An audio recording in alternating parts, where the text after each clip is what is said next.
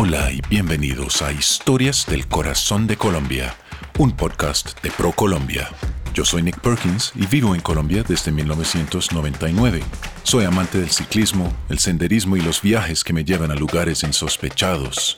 Durante mucho tiempo había soñado con organizar un solo viaje que me permitiera conocer todos los departamentos de Colombia, de principio a fin, pero no lo había logrado.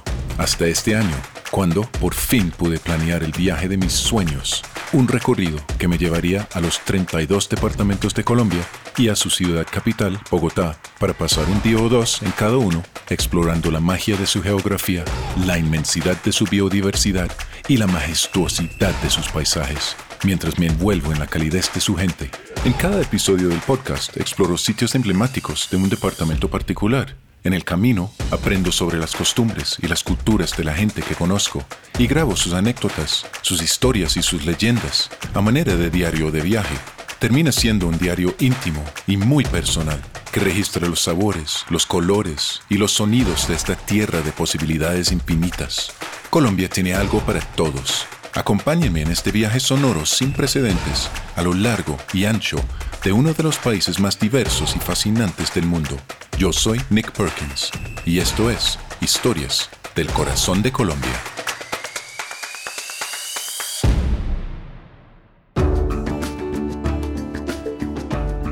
Finalmente, después de más de 20 años de querer visitar a este sitio, me encuentro en Puerto Carreño, en el departamento de Vichada, justo en la frontera oriental de Colombia con Venezuela. Yo siempre he querido venir manejando, pero hoy me tocó volar. Entonces vine en avión a San José esta mañana. Vuelo muy temprano, salí de Bogotá a las 5.45 am. Llegué, hice una siesta y salí a explorar el pueblo y ahora me encuentro encima de lo que llaman el Cerro de la Bandera, punto más alto del pueblo de hecho, debe ser el punto más alto por varios kilómetros a la redonda. Estoy alrededor de 70 metros encima del pueblo y hasta donde ve mi ojo el terreno es totalmente plano. Pero de vez en cuando salen de la selva una roca y estas rocas son los remanentes del escudo guayanés que voy a hablar un poco más mañana con mi guía Roosevelt pero basta decir por ahora que estoy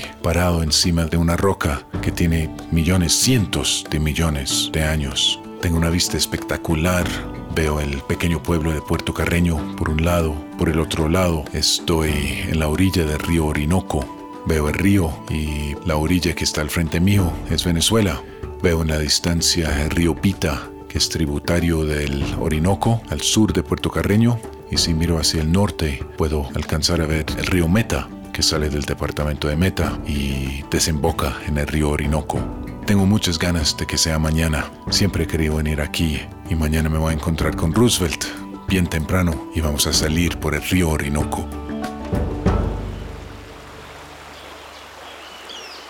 Estoy a punto de encontrarme con mi guía de hoy, Roosevelt, y son las 6 de la mañana. Roosevelt me dijo que deberíamos comenzar temprano para evitar estar mucho tiempo en el río en el calor del mediodía.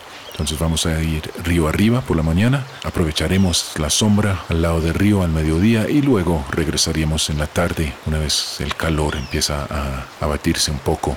Tengo mucha emoción. Desde chiquito yo he querido visitar el río Orinoco. Yo no sé por qué era, pero el nombre siempre me parecía tan poético cuando lo veía en los mapas. Dije, algún día tengo que ir. Y hoy sí, llegué. Y me voy a encontrar con Roosevelt y él nos va a hacer comentarios sobre lo que vemos, los sitios que pasamos, las comunidades y la vida en el río Orinoco. Don Nick. Hola, ¿cómo Hola. estás? Mucho gusto. Mucho gusto, Don Nick. ¿Cómo estás? Aquí, Qué bueno encontrarlo aquí en el muelle. Aquí en la orilla del Orinoco. Aquí, Nuestro Orinoco, nuestro majestuoso Orinoco, Nick. ah, este es Roosevelt que acabo de encontrar. Creo que me tiene listo una lancha y vamos a ir por el mítico río Orinoco. Sí, señor, Don Nick. Vamos a ir por nuestro majestuoso Orinoco, aguas arriba. Vamos a visitar varios lugares y vamos a ir a la majestuosidad de los rápidos de Ature.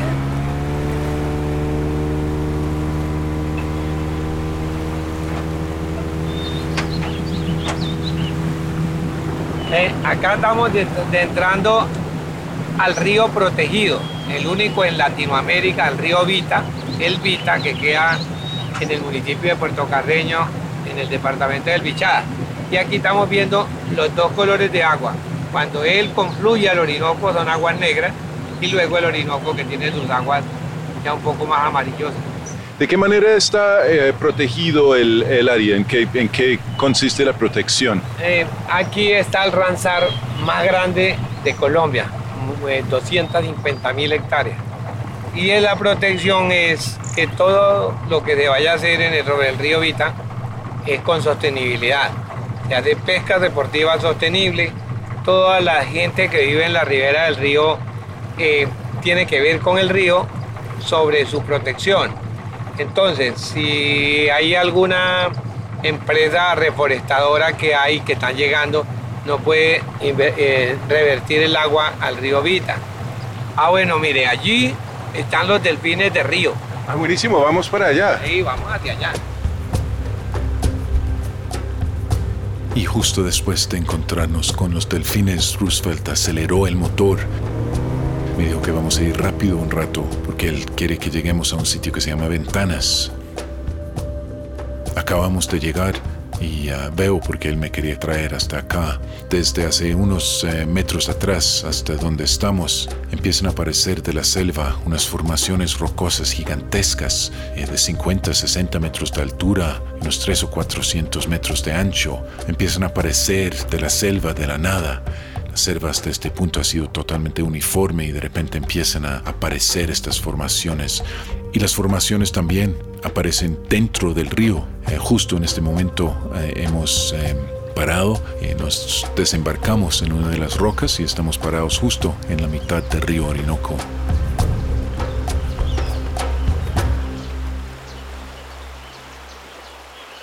Cuéntenos este sitio Ventanas a que me ha traído, eh, ¿a qué se deben estas formaciones? Bueno, este sector como tal se llama Ventanas. Esto es algo que fue de un lituano y Don Richard lo llamó Ventana por las formaciones rocosas que tiene muchos lugares por donde uno puede pasar. Entonces para él fue como una ventana.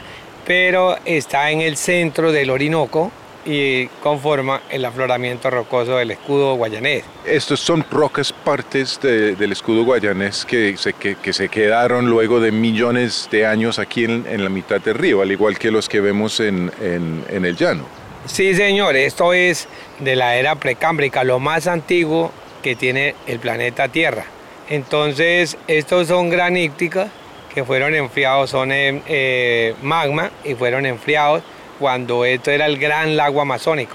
Entonces, esto es para nosotros, es tan bonito que la gente cuando viene aquí, pues nosotros mismos que somos de aquí nos admiramos lo hermoso que es y el lugar es un espectáculo completo.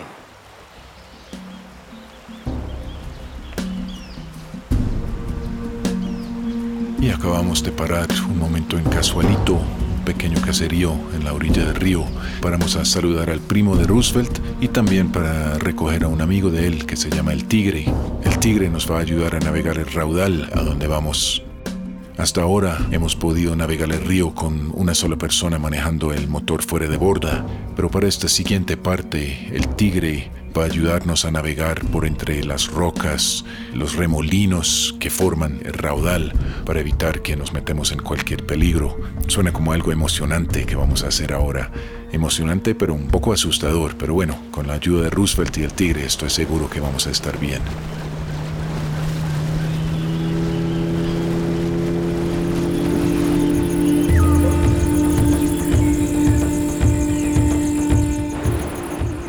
Roosevelt, cuéntame dónde estamos y por qué me ha traído aquí. Bueno, eh, estos son los rápidos de Atures en el departamento del Bichada sobre el río Orinoco. Estos son los rápidos, tienen 12 kilómetros, son los más largos de agua dulce del mundo. Y están todos en el municipio de Puerto Carreño. Eh, hay, una, hay una etnia que se acabó, entonces en, en la lengua de ellos, Orinoco quiere decir serpiente roscada. Serpiente Rosca del río Orinoco nace en el Cerro Delgado Charbó, en la serranía de Parima, entre Venezuela y Brasil, pero ya en Venezuela, en el Cerro Delgado Charbó. Entonces él gira hacia el oeste, vuelve al oriente, al oeste y al oriente, o sea, como una serpiente. Entonces los indígenas, ellos creían que como era una serpiente, las serpientes cambian de piel cada año. Entonces, ellos en, su, en ellos creían que los rápidos de Atures y Maipures, cuando se ponen bravos, así como está en este momento, están muy delicados, muy bravos, era la serpiente que está mudando la piel. Y bueno, si nosotros seguimos río arriba, acá estamos muy cerca al Parque del Tuparro. ¿Usted lleva visitantes al Parque del Tuparro? Eh, ¿Qué tipo de planes se hace allá? Que yo sé que es uno de los parques más grandes de Colombia eh, y es uno de los menos visitados y los menos conocidos. Eh, ¿Qué se hace en el parque y usted lleva gente actualmente?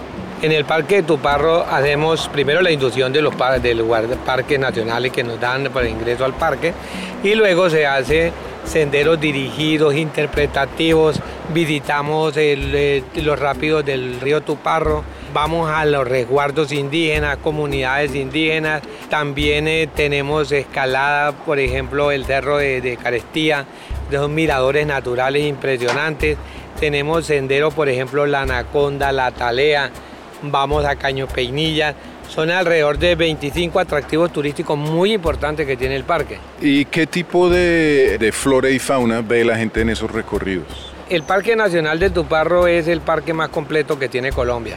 El Tuparro es, como es un área protegida y está un poco retirado de, de las poblaciones, allá hay venado, cola blanca, tenemos tapires, lo que es, hay 312 especies de aves, eh, y aparte de eso, por ejemplo, árboles centenarios como son eh, los cachicamos, los cedros, los azafraces, que son, eh, son endémicos de esta sola región.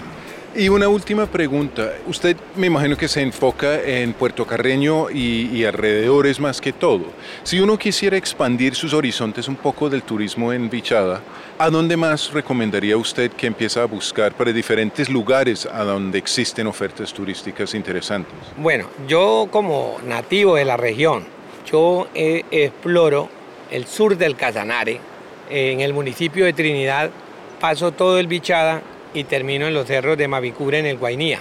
Entonces la ruta Humboldt son, 14 ríos, pasamos por el Parque Nacional Natural de Tuparro, entramos a la zona transicional que es donde viene la palabra bichada, que es en, en lengua que dice Wixara que es, significa donde termina el llano y comienza la selva. Luego vamos a la gran selva del Matavén, llegamos a la estrella fluvial del sur, el río Atabapo, río Orinoco y río Guaviare, y luego subimos, eh, llegamos a Puerto Iniria y finalizamos en los cerros de Mavicure. Esa es la ruta Alexander von Humboldt y ahorita la estamos expandiendo y apenas vamos a empezar a arrancar, pero, pero que la ruta Humboldt es, es una de las maravillas que tiene el mundo.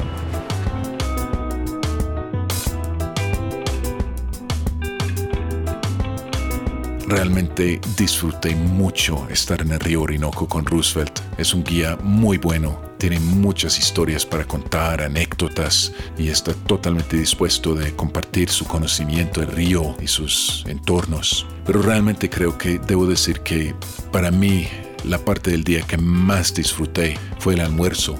Cuando estábamos yendo río arriba, Roosevelt en un momento se acercó a la orilla y paró al lado de una familia que estaba preparando el suelo para poner una casa. Y él les encargó el almuerzo. Yo realmente no lo pensé mucho, pensé que iba a ser un almuerzo normal. Seguimos río arriba. Unas horas más tarde, cuando estábamos regresando, paramos en el mismo sitio. Y resulta que justo después de que habíamos eh, continuado nuestro viaje, los chicos habían salido, habían pescado, unas palometas se llaman, y luego los habían puesto a cocinar en el estilo tradicional para hacernos el plato que se llama el pescado moqueado, es una especie de pescado ahumado. Y nos hicimos de pie al lado del río comiendo el pescado moqueado con un plato de fariña que es hecho de la yuca molida, es un plato típico de la región, totalmente delicioso y una experiencia increíble para mí. Y luego le pregunté a Roosevelt si esto era una experiencia que le había armado solamente para mí o si era algo típico para un turista en la región. Y él me dijo, no, es algo muy típico, es algo que pasa todo el tiempo. De eso se trata venir aquí a Río Orinoco y al departamento de Bichada. Bichada pertenece a la región turística de la Amazonía y Orinoquía colombiana región de llanos sin fin, sabanas sin cercas, atardeceres rojos, bailes e historias. Para conocer más lugares como el Parque Nacional Natural El Tuparro, el Raudal de Maipures, los ríos Orinoco y Meta y la isla Santa Elena, visite colombia.travel. El podcast Historias del Corazón de Colombia ha sido producido por ProColombia. Su contenido está protegido por las leyes de la República de Colombia sobre propiedad intelectual y no refleja la posición del Gobierno Nacional, ProColombia, ni de las entidades que han intervenido en el proyecto, por lo que no asumirán responsabilidad alguna por lo allí expresado.